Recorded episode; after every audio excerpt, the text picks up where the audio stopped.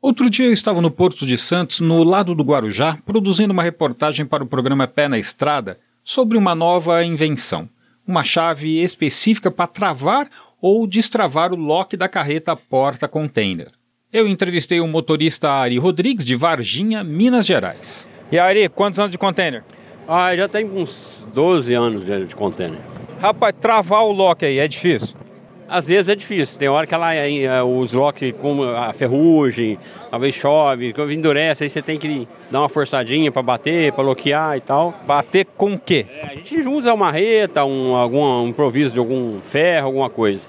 Se tiver um paralelepípedo, usa também. Usa também um pedaço de pedra para soltar ele para você poder rosquear, porque ela é uma rosca, né? E você vai você até apertar. Aí na hora que chega num, num aperto que você loqueia, aí você tem que dar uma pancadinha ali para ele não soltar, porque com, a pan- com o movimento da carreta, costuma a, a soltar, né?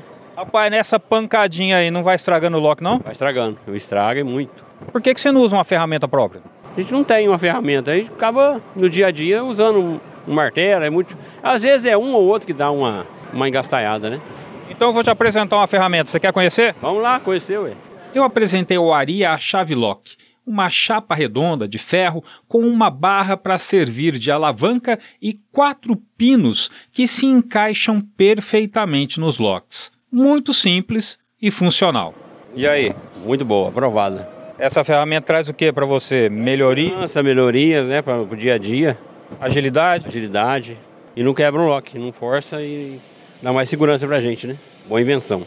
E se você quer saber mais sobre transporte, acesse o site penaestrada.com.br. De São Paulo, Jaime Alves.